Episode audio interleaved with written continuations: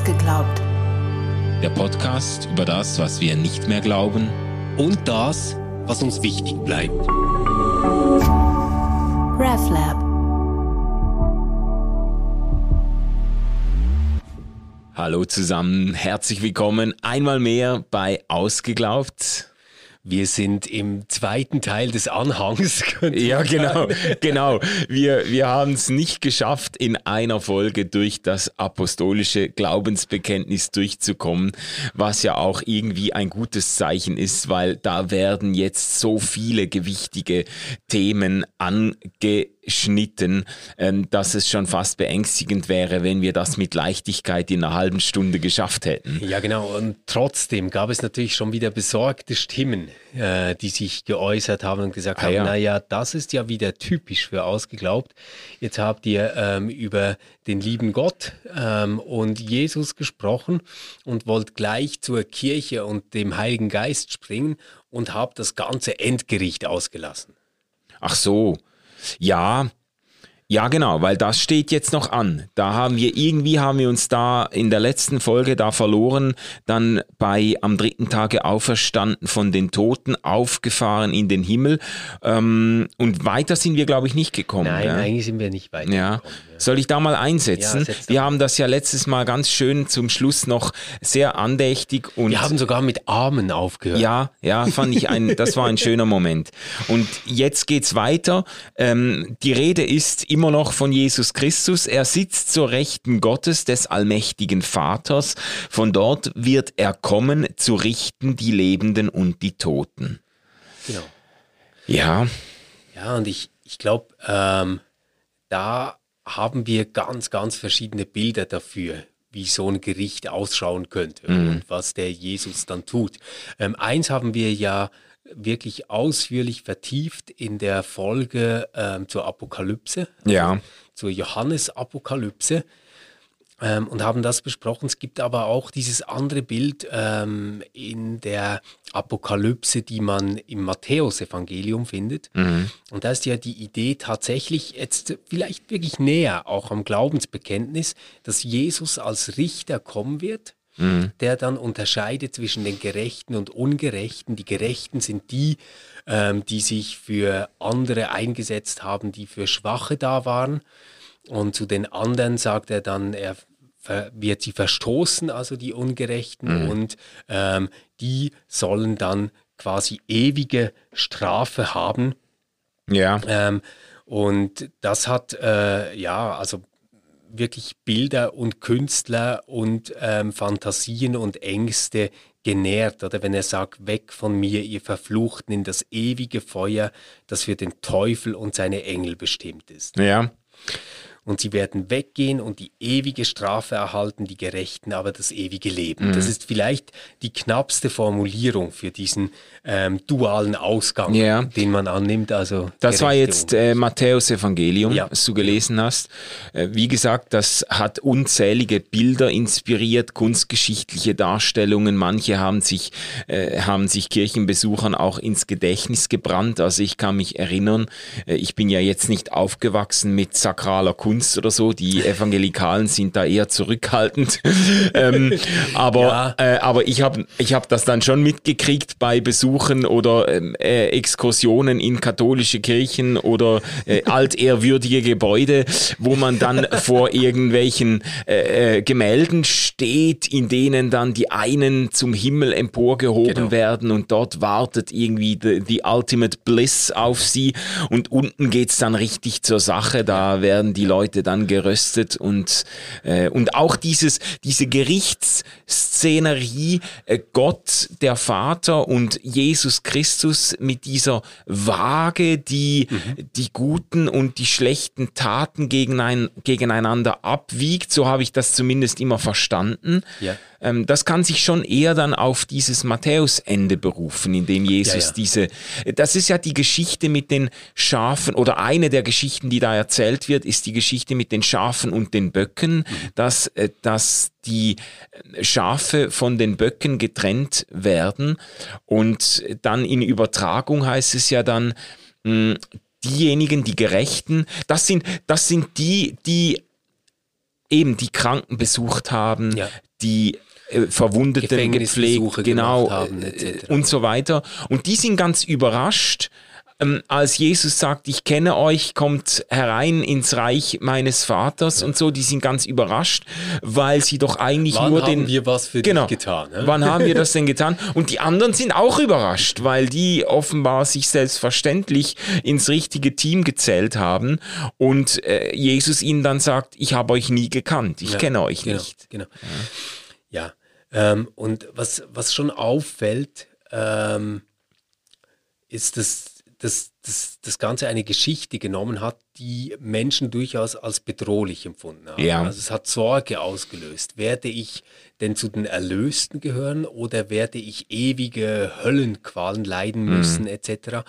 Ähm, wir haben das letzte Mal auch schon über den großen Gedanken des Fegefeuers gesprochen, der ja. das äh, versucht hat, produktiv umzusetzen und diese ja. Brücke zu schlagen zwischen ich sage jetzt mal, der Möglichkeit einer ethischen Lebensführung, mhm. also sein Leben gut auszurichten, sich nicht aufzugeben, immer wieder das Gute zu suchen ähm, und der Gefahr, äh, die dann auch droht, so in eine Art Selbstgerechtigkeit oder Werkgerechtigkeit äh, zu verfallen.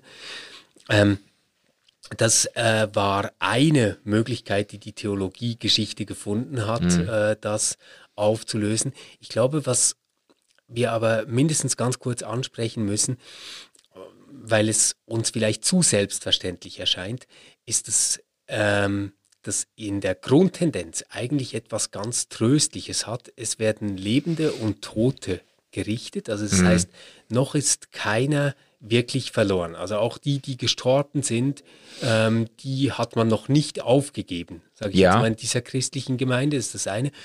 Und ähm, es hat sich die Vorstellung durchgesetzt, dass Einzelne beurteilt werden. Also du wirst nicht nach dem beurteilt, was dein Volk oder deine Sippe oder deine Familie mhm. tut oder getan hat, sondern du als Einzelner stehst dann eigentlich diesem Richter gegenüber. Ah ja. Ja, ich finde das jetzt spannend, der Einwurf, weil man jetzt das, was du jetzt gesagt hast, eigentlich als einen individualisierenden Impuls verstehen könnte. So der Einzelne steht vor Gott, der Einzelne muss sich selbst und Gott auch Rechenschaft ablegen über sein Leben, wird aber auch behaftet für das, was er getan hat. Äh, das finde ich sehr spannend und hat ja auch wahrscheinlich etwas Befreiendes gehabt in einer Zeit oder in einem Denken, in dem man sehr kollektiv und sippenorientiert dann auch äh, haftbar gemacht wurde für Dinge, die man gar nicht selber verbrochen hat und so. Gleichzeitig kommen wir ja dann später auf äh, im Glaubensbekenntnis noch auf einen eine äh, Dimension zu sprechen, die eben wieder dieses Kollektiv, dieses Gemeinschaftliche hervorhebt. Ähm, das habe ich dann wiederum als befreiend erlebt, als quasi als. Du meinst als, die Kirche? Ja, die Kirche, genau. Da kommen wir ja noch drauf zu sprechen. Das fand ich sehr, sehr äh, interessant für mich zu sehen, wie da der Individualismus aufgesprengt wird. Ja. Aber jetzt zuerst zum Gericht. Also die Einzelnen äh, äh werden vor die Aussicht gestellt, im Angesicht Gottes gerichtet zu werden. Ähm, die Lebenden und die Toten werden da Gerechtigkeit erfahren. Ja, und ich, ich, ich glaube halt, ähm, für unsere Ohren mag das schrecklich klingen. Mhm. Also wir, wir sagen uns, oh, das ist aber eine ganz schwarze Pädagogik, äh, mhm. äh, die da aufgefahren wird. Ähm, das ist ein Drohgestus. Ich kann mir ja fast nicht vorstellen, dass diese christlichen Gemeinden das so verstanden haben damals. Weil für die war ja klar, ähm, dass sie auf der richtigen Seite stehen. Mhm. Und jetzt werden die nicht beurteilt irgendwie durch einen, wie soll ich sagen, unbestechlichen äh, Gott, der einfach alles sieht, sich alles aufgeschrieben hat und jetzt urteilen wird, mhm. ähm, sondern die werden beurteilt durch ihren Erlöser. Ja. Also es ist ja quasi wie wenn der eigene Anwalt äh, dann das Urteil sprechen mhm. könnte. Ich glaube, so ähm, ist das mindestens für, für die Menschen ähm, der damaligen Zeit schon überwiegend gewesen. Ja, ja. Und es ist ja auch so, äh, schon im Ersten Testament in der hebräischen Bibel ist ja die Aussicht auf den Tag des Gerichts, den Tag des Herrn, ist ja eine Aussicht der Hoffnung. Das ja. hat man ja herbeigesehnt, ja. weil da die Dinge zurechtgerückt werden. Wir haben auch schon mal in der Folge darüber gesprochen. Das war nicht etwas, wovor das Volk sich gefürchtet hat und wovor man gehofft hat, dass es noch lange geht, bis der Tag kommt, ja. sondern man hat ihn herbeigebetet, herbeigesehnt, weil man, weil man die Hoffnung hatte, dann rückt Gott die Dinge zurecht, die schiefgelaufen ja, sind ja, in unserer ja. Zeit und so. Das und es bringt natürlich eine interessante Systematik ins, ins Denken. Also mhm. dieser ganz kurze Abschnitt. Also er sitzt zu Rechten Gottes. Also das heißt quasi, der ähm, hat dort was zu tun. Also der hat Macht. Aber wird auch gleich festgehalten des allmächtigen Vaters. Mhm. Und von dort wird er kommen zu richten. Das, das bedeutet äh, ja eigentlich, es ist schon noch so, dass Gott eigentlich in Charge ist und mhm. ähm, tun könnte, was er möchte, aber der hat jetzt quasi diese Aufgabe ähm, seinem Sohn übertragen. Mhm.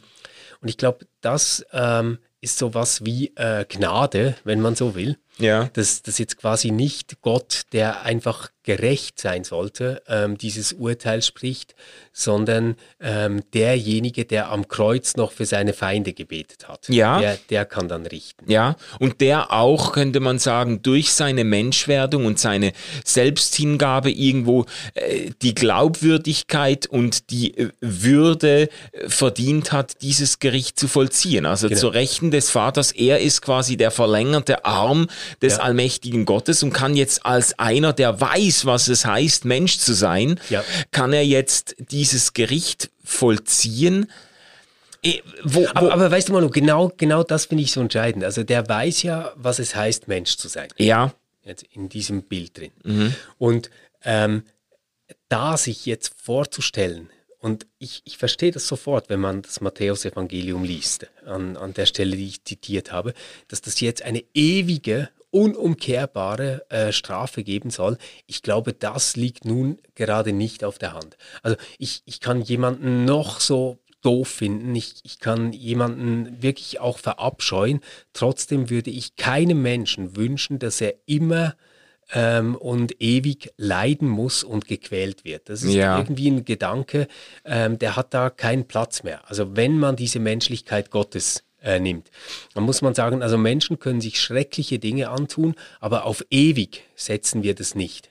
Mm, mm. Und, und da, darum vielleicht nochmal das Plädoyer, kann gut sein, dass wir ähm, gewisse Dinge loslassen müssen, ähm, dass wir von gewissen Dingen befreit werden sollen und dass das auch schmerzhaft ist. Mhm. Das, das kann ich mir alles vorstellen. Aber dieser Sadismus, ähm, der ohne Grenze ist, das kriege ich wirklich nicht zusammen mit ja. das Bild. Und das finde ich aber auch nicht im Glaubensbekenntnis, ja, das muss ich auch sagen. Äh, stimmt. Und da, da, da habe ich auch, wir haben uns ja auch darüber schon mal unterhalten. Ich glaube, da werden auch Bilder welche in der Bibel gebraucht werden für das Gericht, werden in allzu wörtlicher Weise ausgelegt und dann äh, umgelegt auf, irgend, auf irgendwelche sadistischen Vorstellungen von Quälereien, von, von äh, Verbrennungen und, äh, und äh, was auch immer da kommt. Also da hat sich auch ein Stück weit die menschliche Grausamkeit in vielen Vorstellungen irgendwo niedergeschlagen oder auf Gott übertragen. Ich glaube nicht, dass die Texte selbst das jetzt unbedingt hergeben. Ähm, was ich, ich glaube, was das Gefährliche ist, dass man ein ganz, ganz schräges Gottesverhältnis bekommt. Ja. Also ähm, man kann dann zwar unglaublich gehorsam sein, also Angst mhm. ist ein starker Motivator. Ähm, man, man kann dann gehorsam sein, man kann sich wirklich Mühe geben. Ähm, aber wie gehst du damit um, dass du in dir drin diese Stimme hörst, ähm, die eigentlich diesen Gott ähm, zutiefst fürchtet und hasst. Mhm. Weil du, du kannst nicht jemanden fürchten und äh, ihn zugleich lieben. Man kann ja. vor jemandem Respekt haben, man kann jemanden achten und ihn lieben, aber man kann nicht ähm, denken, das ist derjenige, der mir endgültig die Note geben wird und ich kann da durchfallen und trotzdem liebe ich ihn wie verrückt. Das, mhm. das halte ich für Unsinn. Aber das ist ja jetzt auch ein Motiv, das im Herzen der Reformation ja. ähm, äh, drinsteckt. Also Luther hat ja sehr unverhohlen auch zugegeben, dass er diesen Gott, der ihn da richten wird und der ihm solche äh, unerfüllbaren Regeln auferlädt, auflädt und so, dass er ihn eigentlich gehasst hat und genau. dass das für ihn eine große Befreiung war, so diese Entdeckung der Gnade Gottes, die ihm zukommt und so, dieser Gerechtigkeit Gottes, die er eben nicht selber leisten muss. Aber jetzt kommen wir an einen Punkt, da, da finde ich, da spannt's jetzt bei mir ein bisschen, auch im Blick auf das Glaubensbekenntnis und die dahinterliegenden Vorstellungen, weil du hast jetzt vorhin schon Matthäus zitiert, dieses Gleichnis von den Schafen und Böcken, diese Unterscheidung, die auch Jesus trifft zwischen Menschen, die eben Barmherzigkeit, Empathie, Selbsthingabe zeigen und dann ins Reich des Vaters aufgenommen werden und solchen, die diese Empathie vermissen lassen und dann auch ausgestoßen werden. Ich finde das noch schwierig, das jetzt zusammenzukriegen. Jetzt gerade mit diesem reformatorischen Pathos der auf dieser Rechtfertigung aus Gnade allein ruht. Da geht's ja eigentlich darum, es kommt gerade nicht auf meine auf meine Werke an. Es kommt gerade nicht drauf an, dass ich einfach mir Mühe gebe, ein halbwegs anständiger Mensch zu sein und der alten Frau über die Straße helfe und nicht heimlich irgendwelche Frösche zertrete oder weiß ich was, ähm, sondern, sondern ja, damit solltest du wirklich auf. Ja, ja, ich sollte das, ich sollte das einfach lassen. Nee, da geht's ja dann wirklich darum, ähm, äh, dass erstens, dass alle Menschen es eigentlich verkackt haben vor Gott und dass wenn irgendjemand gerettet wird, dann nur, weil er von der Gnade Gottes ergriffen wird, völlig unabhängig von ja. dem, was er tut. Und das deckt sich jetzt nicht wirklich mit diesen Endzeitaussichten, die Jesus ich, ich selbst bin aber froh, dass das nicht so ist, ähm, dass sich das einfach so deckt, weil ähm, ich habe schon auch meine Mühe äh, mit einer bestimmten Form der Rechtfertigungslehre. Ja. Äh, ich, ich glaube übrigens auch, dass Jesus jetzt nicht unbedingt, also die historische Figur Jesus ja. oder was wir über sie wissen, was ja. überliefert ist, ich glaube, der wäre kein großer Parteigänger der Rechtfertigungslehre gewesen. Also das kann ich mir nicht mehr vorstellen.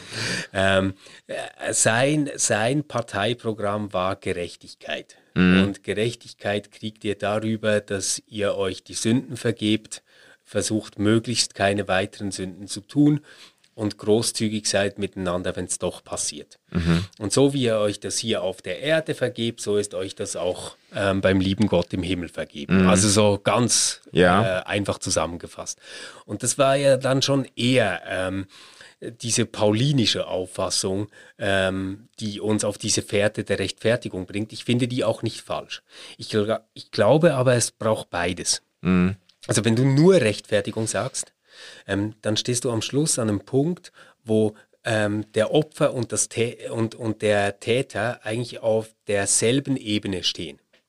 Es haben sowieso alle verkackt, niemand ist vor Gott gut genug, dann spielt es auch keine Rolle mehr, ob du das Opfer oder der Täter bist. Mhm. Das ist dann auch egal. Das glaube ich halt nicht.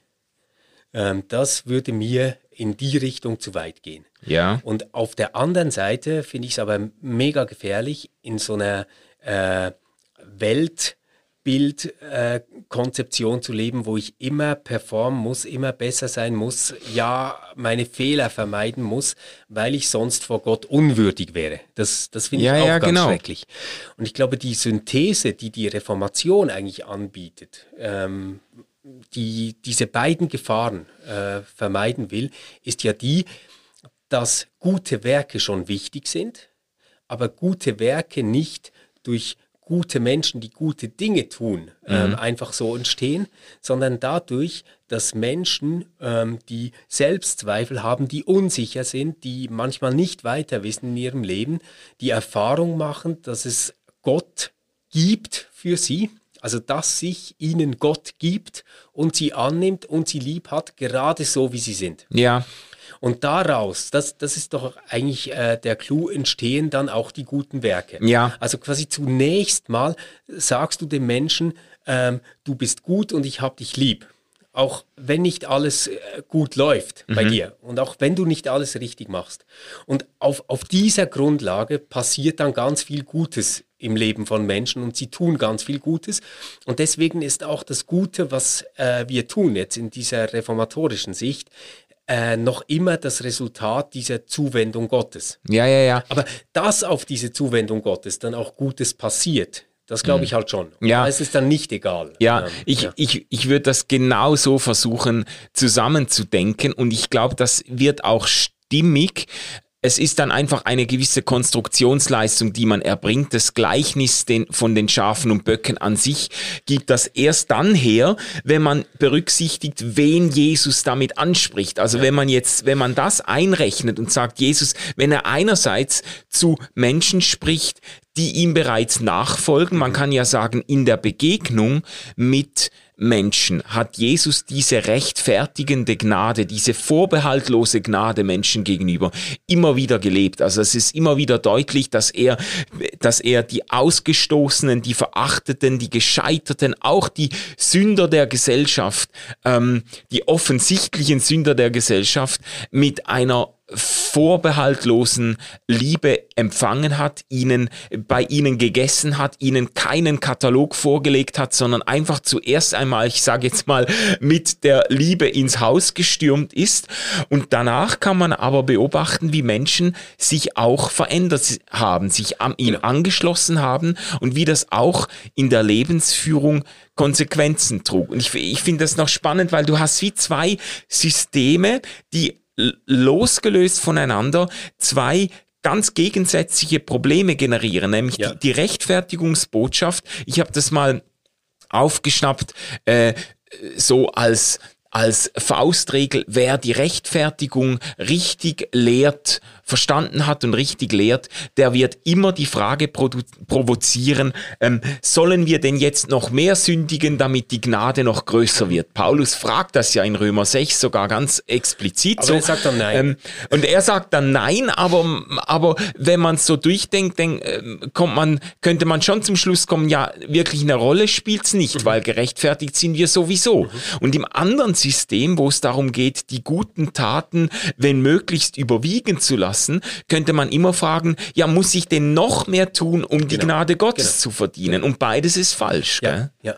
sondern ähm, du tust quasi automatisch Gutes, ja. weil die Gnade schon da ist. Ja. Und das wiederum, finde ich, hat dann schon ähm, jesuanischen Anhalt, wenn ja. man so will, wenn man nämlich diese ganzen ähm, Reich Gottes Gleichnisse nimmt. Ja. Dort passiert immer etwas automatisch. Also etwas Kleines wird gesetzt, mhm. ähm, Senfkorn und es gibt eine Riesenpflanze. Ja, ja. Also ähm, etwas, etwas Winziges produziert etwas Großes. Ja, ja, genau. Ich glaube, das ist eine Erfahrung, die Menschen auch ähm, im eigenen Leben machen können, dass es irgendwo diesen Vater, diese Mutter, diese Lehrperson, diesen Kollegen gab, der an einem geglaubt hat, der einem gezeigt hat, dass er ein anderes Bild hat ähm, von dir selbst, als du das haben kannst. Mhm. Und du plötzlich die Kraft entwickeln kannst, dich auf dieses Bild hinzuentwickeln. Ja. Also eben nicht irgendwie der gleichgültige Arsch zu sein, ähm, der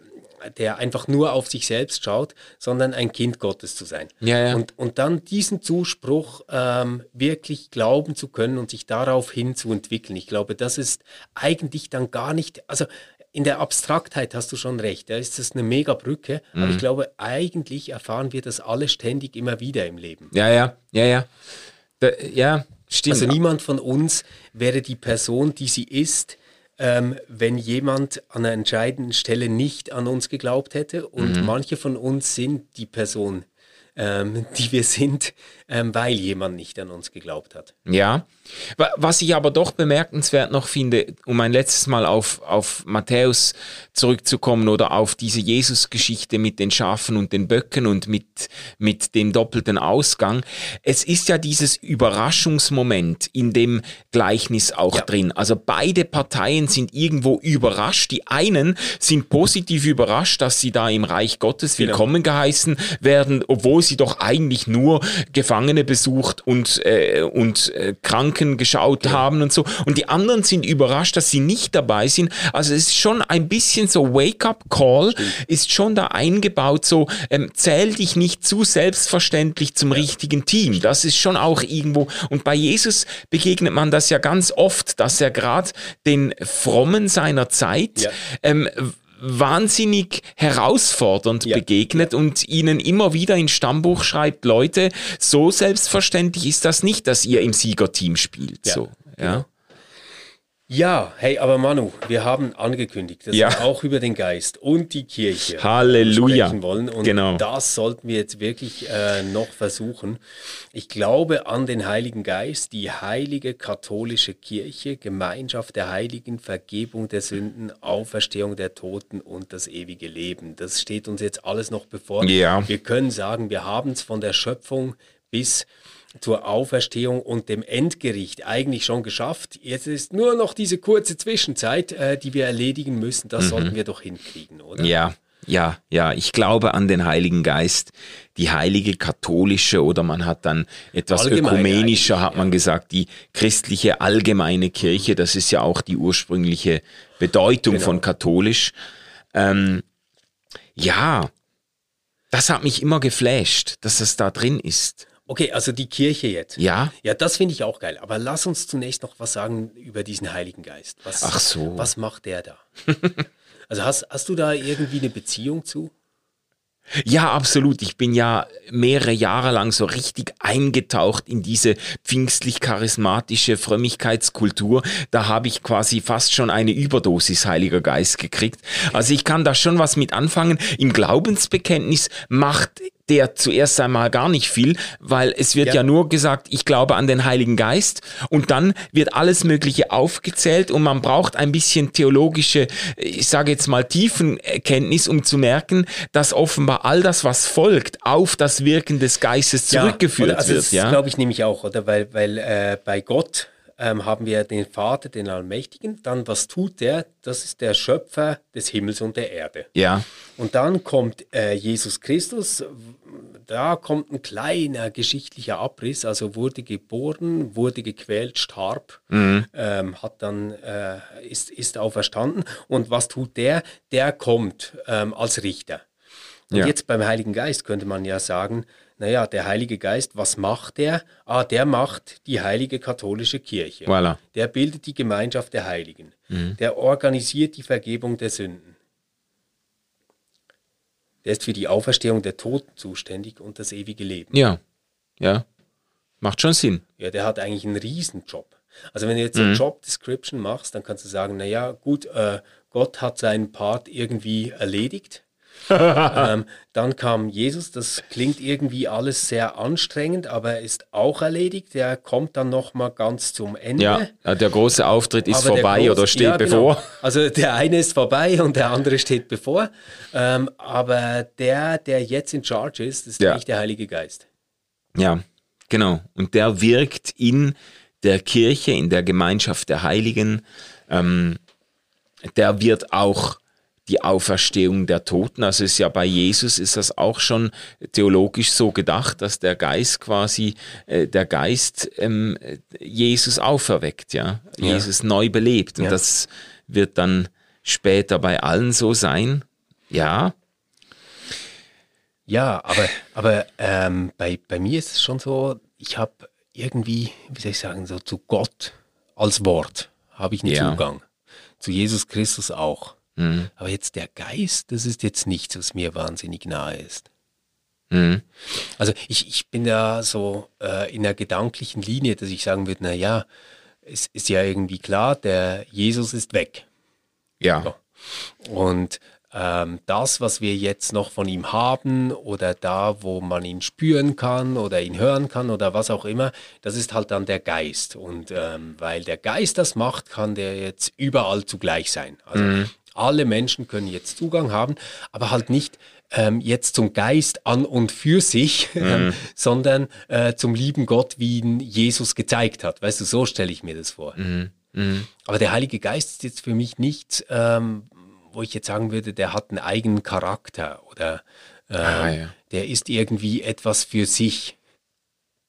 Ja, also ich kann das schon nachvollziehen. Ich, ich bin eigentlich auch so mit einer gewissen Distanz ähm, gegenüber der Person des Heiligen Geistes aufgewachsen, so auch wenn ich ja wirklich christlich sozialisiert äh, bin ich habe das dann erst kennengelernt, eben bei den Pfingstlern und Charismatikern. Da ist aber natürlich dann sehr viel von den Gaben des Geistes die Rede gewesen. Und äh, da, da ging es da ging's ganz stark auch um die Erfahrungsdimension des Glaubens. Und das würde ich auch heute noch irgendwo mit dem Geist Gottes verbinden. Also der mhm. Geist Gottes ist für mich eigentlich eine, es ist mehr als eine Chiffre, aber es ist auch eine Chiffre einfach für den Gott, der erlebbar ist in meinem ja. Leben. So, okay. dass, dass, wenn, wenn, wenn Gott erfahrbar wird in einem spirituellen Moment oder in einer Begebenheit oder wie auch immer,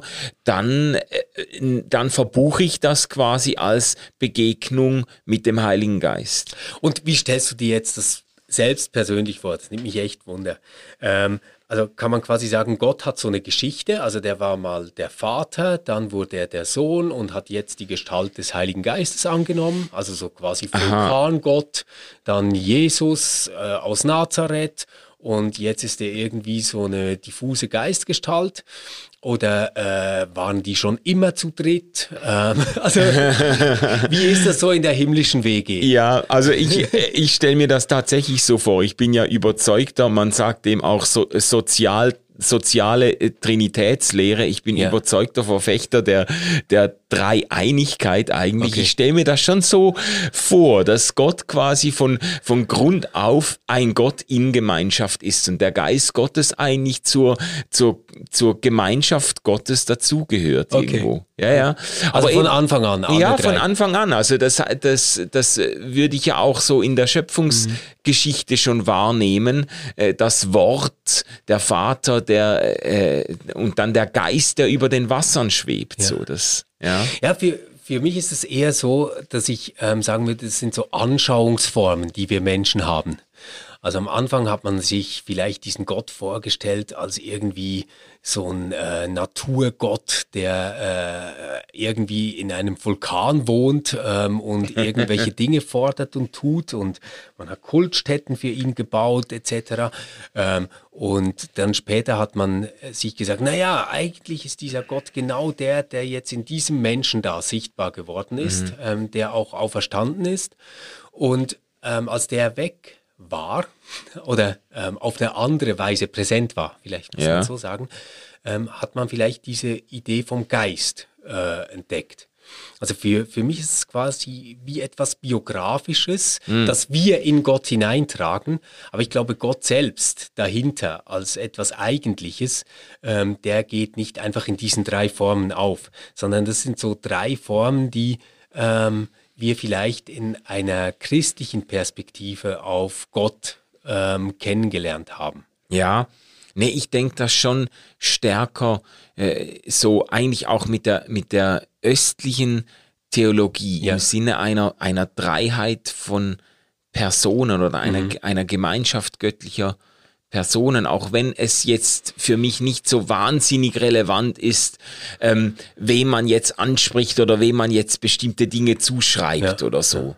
Ja. Aber es ist schon der, also wenn hier die Rede ist vom Geist Gottes und das dann verbunden wird mit der, mit der Kirche und der Gemeinschaft und so weiter, dann, dann ist das schon die Art, wie ich Gott auch denke, so das, was von Gott äh, heute erfahrbar ist, wenn ich, wenn ich mit Gottes Wirken oder Gemeinschaft oder Gegenwart rechne, mhm.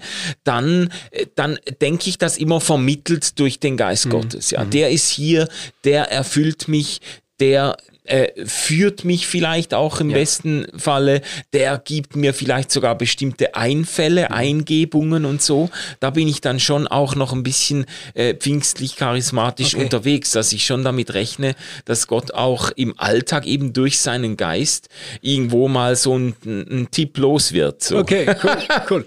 ähm, aber wenn, wenn wir jetzt mal auf diese Kirche äh, hinsteuern, also ja. die heilige katholische Kirche, ähm, hat sie ins Glaubensbekenntnis geschafft. Ja. Und das ist doch einigermaßen erstaunlich, weil, also ich würde jetzt sagen, so im Neuen Testament, wo die Kirche auftaucht, Ja. Ist sie mindestens nicht ein Glaubensgegenstand, also nichts, woran ähm, Christinnen und Christen glauben, Ja. sondern sie ist eher so ein Hilfsmittel, um den Glauben zu leben, Ja, oder im eben. Glauben zu bleiben. Genau, ich hätte jetzt, genau, oder ich hätte eher gesagt, sie ist quasi, sie ist natürlich nicht äh, das Objekt des Glaubens, sondern Ja. das Subjekt des Glaubens. Genau. Die Kirche, das ist die Gemeinschaft derer, die Ja, ja. glauben, aber wir glauben ja nicht an uns selber, sondern wir glauben ja an, an Gott, der die Kirche stiftet. Also, Ja, genau. Und, und jetzt hast du aber gesagt, dieser Gedanke der Kirche, wenn ich das Ja. verstanden habe, der habe dich so geflasht. Ja, Warum? das hat mich wirklich, als ich das zum ersten Mal so richtig mir vergegenwärtigt ha habe, weil ich ja, wie ich in der ersten, letzten Folge gesagt habe, überhaupt nicht mit Glaubensbekenntnissen aufgewachsen bin, als ich das zum ersten Mal so realisiert habe, dass im Glaubensbekenntnis, in diesem wichtigen Bekenntnis eigentlich auch ein Bekenntnis zur Kirche enthalten ist, das hat mich erstaunt. Ich bin mit einem sehr, ich würde sagen, mit einem sehr individualistischen Verständnis des Glaubens aufgewachsen. Also es geht beim Glauben um mich, um meinen Jesus, um mich, um meine Bibel, um meine Zeit mit Gott, um meine Vision, meine Berufung, um meine Begabungen. Alles war so individualistisch geframed. So habe ich auch die Bibel gelesen, so habe ich den Glauben verstanden. Irgendwann werde ich ganz alleine vor Gott stehen, vor meinem Richter und so. Es ging immer um mich und um Gott. Und da war das für mich sogar richtig befreiend und auch horizonterweiternd zu sehen. Es ist in den Grundfesten des christlichen Glaubens irgendwo verankert, dass eben das Glaube sich auch auf eine Gemeinschaft bezieht, in einer Gemeinschaft vollzogen wird und dass ich habe das halt immer so gelesen, wahrscheinlich wahrscheinlich ist das oder das ist natürlich auch eine Interpretation, aber ich habe immer das auch als ein Statement gelesen ähm, für die transformierende Kraft der Kirche. Ich glaube an die heilige allgemeine Ja. Kirche. Ich habe das immer so verstanden, oder nicht immer, sondern als ich das entdeckt habe, ist mir das so entgegengekommen. Ein Statement für die revolutionäre Kraft, die Gott in die Gemeinschaft seiner Nachfolger hineingelegt hat. Das Ja. hat mich geflasht. Ich, ja. ich finde das auch schön. Ich, ich muss gerade an diesen äh, Vortrag denken, ähm, den äh, die EKS-Präsidentin Rita Famos bei uns gehalten hat. Ja. Bei dieser Tagung Lernloops ähm, hat sie doch über diesen Satz äh, gesprochen. Ähm, Jesus hat irgendwie das Reich Gottes angekündigt, gekommen ist die Kirche. Ja. Und das ist ja so ein Satz, der oft spöttisch gegen die Ja, genau. äh, existierende Kirche verwendet wird. Ja. Ähm, aber er hat ja eigentlich seinen Ursprung genau in der Denkrichtung, die du jetzt sagst, ähm, nämlich ähm, offenbar äh, hat es Gott genügt, sage ich jetzt mal Mhm. so etwas paraphrasierend, ähm, mit diesem Haufen Kirche Ja. ähm, irgendwie sein Ding zu machen. Ja. Und das, das, das finde ich natürlich, äh, wenn man es jetzt wieder überträgt auf diese ganzen ähm, Gleichnisse vom Reich Gottes, dann darf man das, glaube ich, gerade nicht als etwas verstehen, was jetzt die Kirche überhöht im Glaubensbekenntnis, sondern wenn, dann wäre die Kirche vielleicht sowas wie ein Senfkorn. Also ähm, eigentlich etwas Kleines, nicht wahnsinnig geeignetes ähm, äh, an und für sich, was aber dann quasi in diesem göttlichen Masterplan eine Riesenwirkung entfalten kann. Ja, ja, ja, ja. Äh, Also so ist mir das auch entgegengekommen. Das hat mich immer irgendwo dann auch äh, angetrieben oder äh, äh, begeistert, so zu sehen, die Christen haben von jeher irgendwo dieses Verständnis gehabt, ähm, wir, wir gehören zusammen und wir sind hier, um etwas zu bewegen. So, das, Ja, das, und, und ich, ich, ich finde es halt so cool, dass danach kommt, kommt gleich Gemeinschaft der Heiligen, oder? Mhm. Ähm, und das zeigt ja auch, es geht nicht nur um eine Kirche, die jetzt gerade besteht, Ja. in Strukturen und Ordnungen und Abläufen und Menschen etc., sondern das Ganze wird ja nochmal diachron gedacht. Also durch die Zeit hindurch ähm, gibt es diese Kirche. ja, ja. Und das ist schon eine mega schöne Vorstellung. Ähm, auch, auch wenn wir uns jetzt denken, wir sprechen jetzt über das Apostolikum und vielleicht haben das irgendwie so zwei Typen wie wir ähm, schon vor tausend Jahren getan. und vielleicht vor 1500 Jahren. Ja, ja. Und irgendwie gehört das alles zusammen. Also so diese Idee, dass wir irgendwie so eine Gemeinschaft sind, ähm, die es nicht nur jetzt und hier und global gibt, sondern ähm, zu der eine ganze Geschichte und eine ganze Zukunft gehört. Ja, ja, genau. Irrsinnig. Ja, genau. Das finde ich auch stark. Äh, besteht die Gefahr, das triumphalistisch zu lesen, so quasi? Ich, ich glaube, man könnte das so lesen. Schon, so, gell? So jetzt die eine Kirche, die die, die Welt erobert. Ja, ja, genau. Ja, ja. Also natürlich im, Rück, im Rückblick muss man das dann auch äh, kritisch natürlich anmerken. Das hat ja auch dann immer mal wieder diese Züge angenommen, dass die Kirche sich mhm. dann äh, sich dann äh, äh, triumphalistisch gebärdet und versucht quasi die, den Rest der Welt zu unterwerfen. Äh, äh, auf das Glaubensbekenntnis selber kann man das jetzt nicht äh, ähm, umlegen unbedingt. Mhm. Also ja, ich meine, die, die Kirche hat ja eigentlich so einen ähnlichen Job wie der Heilige Geist. Also es ist ja quasi so ein Tool vom Heiligen Geist, wenn man so ja. will. Oder? Also ähm, ich sage jetzt mal, das Ganze fängt an mit Gott Vater, dann kommt eben Jesus Christus, der auf diesen Gott Vater hinweist und dann kommt der Heilige Geist, der überall auf diesen Jesus hinweisen kann, der auf Gott hingewiesen hat und die Kirche ist dann eigentlich der Erfahrungsraum, ähm, deswegen natürlich auch nicht institutionell begrenzbar, ähm, in dem dieser Heilige Geist wirkt und erlebbar ist. Mhm. Ähm, und zwar wirkt er natürlich in der ganzen Welt ja. ähm, und überall immer. Aber dort ist quasi wie die Idee, dass, dass da eine Gemeinschaft ist von Menschen, die sagt, wow, das ist der Heilige Geist. Schau mal, da ist Gott auch schon wieder. Also so, so quasi eine Exkursionstruppe, ähm, die durch die Zeit und die Welt läuft und überall entdeckt, dass äh, Gott auch schon da gewesen ist. Ja, ja, ja, sehr gut. Ähm, und, und damit hast du jetzt aber auch so dieses institutionelle Missverständnis ein Stück weit abgewendet. Das ist, liegt besonders nahe, wenn man die ursprüngliche Übersetzung zitiert und sagt, ich glaube an die heilige katholische Kirche. Das hat dann so etwas, äh, eben, man denkt dann an eine Institution, die ja. ihre K Krakenarme um die ganze Welt legt oder genau. so. Ja. ja. das ist so ein bisschen ja. unheimlich, wenn man das dann so denkt. Ähm, auch wenn man das selbstverständlich auch als Katholik ganz mhm. anders denken kann. Ähm, ich äh, ich finde es das wichtig, dass man das ein bisschen, ein, ein bisschen ausdeutscht dann. Ja, ja. genau. Ja, also ja. viel bleibt jetzt nicht mehr zu sagen, oder? Ja, also die Vergebung der Sünden und die Auferstehung der Toten und das ewige Leben finde ich noch ganz viel. Und ich glaube, aber was, was da ähm, wichtig ist, ist, dass das wiederum Wirkungen sind, ähm, die jetzt innerhalb dieser Gemeinschaft erfahrbar werden. Ja. Also die Vergebung der Sünden ähm, bedeutet ja nichts anderes als ähm, dieses Zutrauen haben in dieses Jesuswort, dass wir uns vergeben können mhm. und was wir uns vergeben ist auch im Himmel vergeben. Ja. Jetzt mal so. Ja. Ähm, und ich glaube sogar, dass das eigentlich eine Beschreibung ist der Gemeinschaft der Heiligen. Mhm. Also ich glaube nicht, dass hier an bestimmte Personen gedacht wurde. Also nicht, dass man irgendwie sagt, ähm, wir haben hier einen Katalog mit zehn Heiligen und ähm, die gehören jetzt auch zur Kirche und diese 15 Personen aber nicht.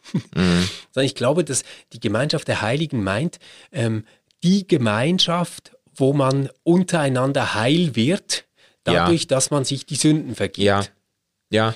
Also quasi ähm, der Teil der Gesellschaft, in dem man großzügig ist und darauf verzichtet, immer auf sein Recht zu pochen. Mm, mm. Ähm, äh, den, den Gedanken wegdrücken kann, dass man selbst immer zu kurz kommt und die anderen immer zu viel kriegen. Mm.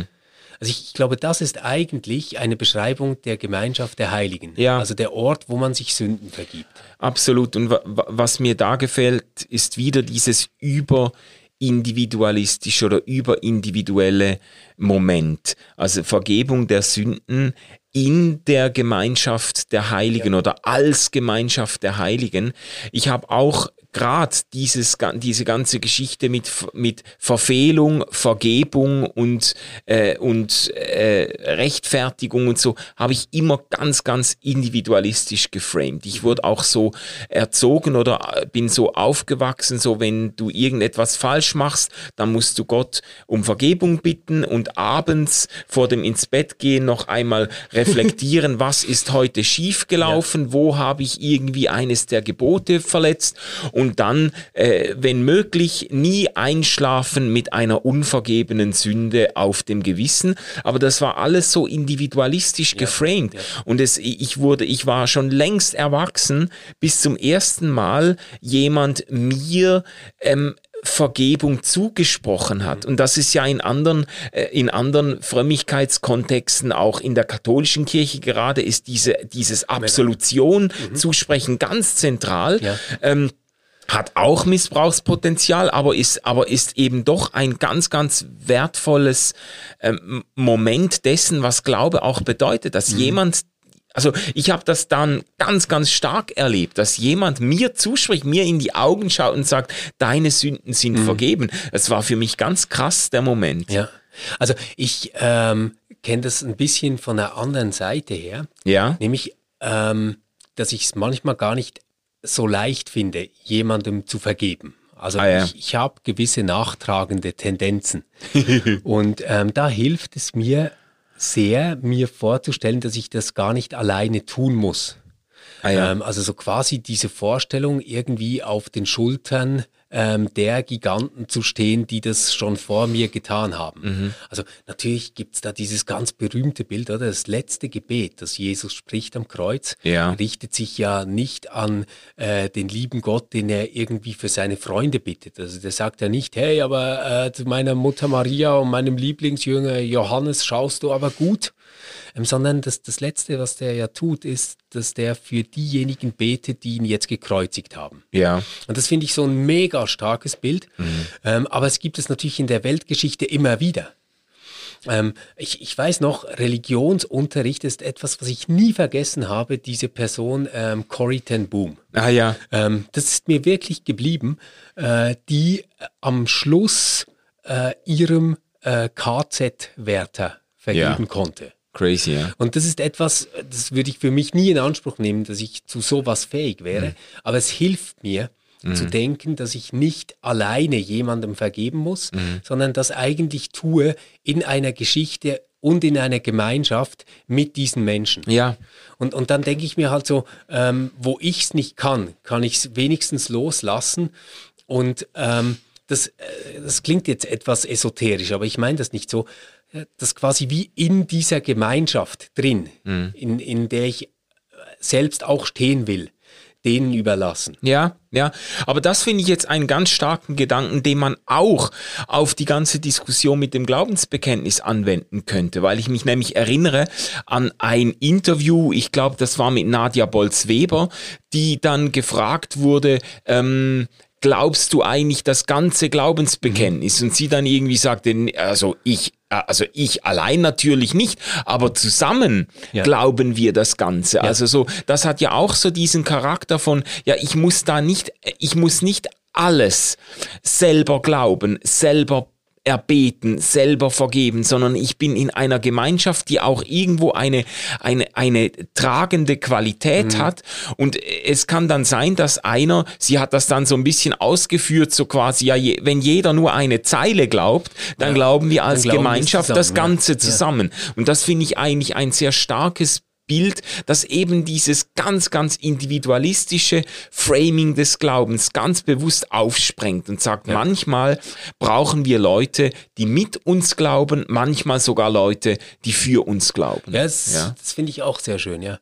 Ähm, ich, ich selbst habe äh, gerade einen Blogbeitrag darüber geschrieben, wie ich mit dem Glaubensbekenntnis umzugehen versuche. Mhm.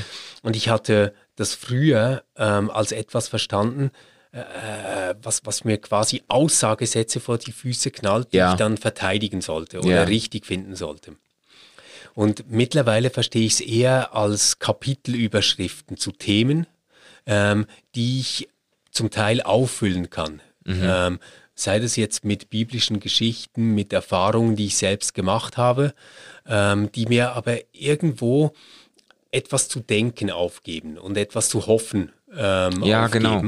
ähm, die ich dann anfüllen kann. Und manchmal sind mir gewisse Dinge mega wichtig in diesem Glaubensbekenntnis. Also jetzt seit längerem wirklich dieses Hinabgestiegen in die Hölle, mhm. das ist mhm. mir sehr wichtig. Mhm.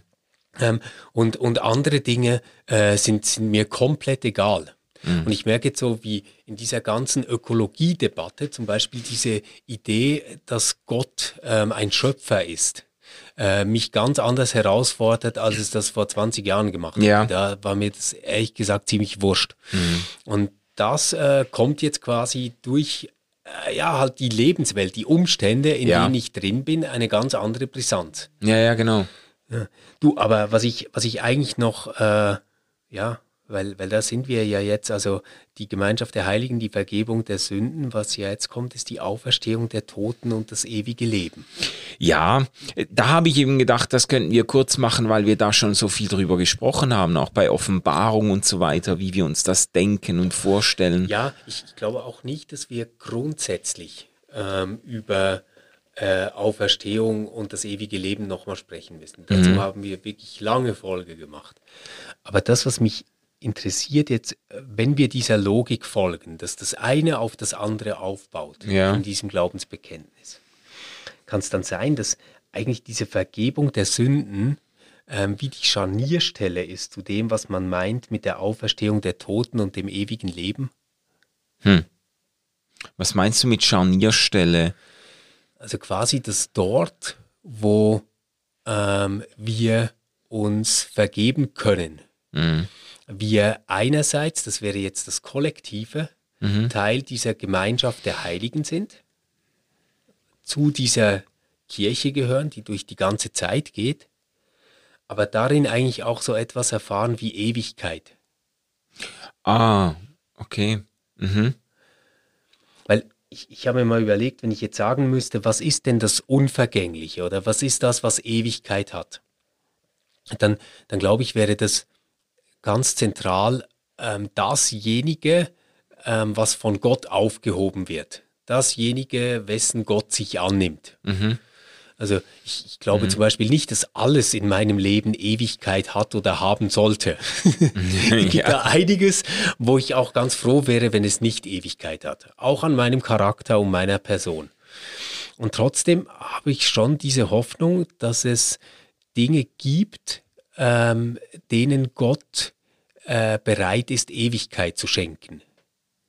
Und ich glaube zum Beispiel, dass Momente, wo man etwas wirklich loslassen kann, also eine, eine Freiheit erlebt von sich selbst, mhm. also nicht in seinem Ego gefangen ist, sich nicht auf, auf sein Recht zurückziehen muss, etc., dass, dass die so eine Qualität haben, ähm, dessen, was ich mir wünschen würde, dass es ewig wäre. Ja, ja, ja, finde ich. Also äh, dann, dann, wenn man das jetzt so deutet, könnte man sagen, die Vergebung der Sünden dort, wo, wo das passiert, dort, wo man sich loslässt, dort, wo man sich Gnade schenkt, mhm. da wird etwas in uns ähm, lebendig, da wird etwas in uns aktiv oder blüht etwas auf, was eben schon vorwe vorwegnimmt, was man sich von der Zukunft dann erhofft. Also diese Auferstehung der Toten und das ewige Leben ist nicht nur etwas, was irgendwann dann einmal auf uns wartet, sondern ist etwas, was schon anbricht dort, wo... Ja, bin ich jetzt froh, dass du es ja? so sagst, ja, weil, weil ich habe es jetzt quasi in der ersten Formulierung habe ich so verstanden wie, ähm, da erleben wir schon etwas, was uns noch bevorsteht, irgendwann. Mhm, ja. Aber ich glaube, eigentlich wäre ja der Trick, wenn ich das richtig verstehe, dass es dadurch in die Welt kommt.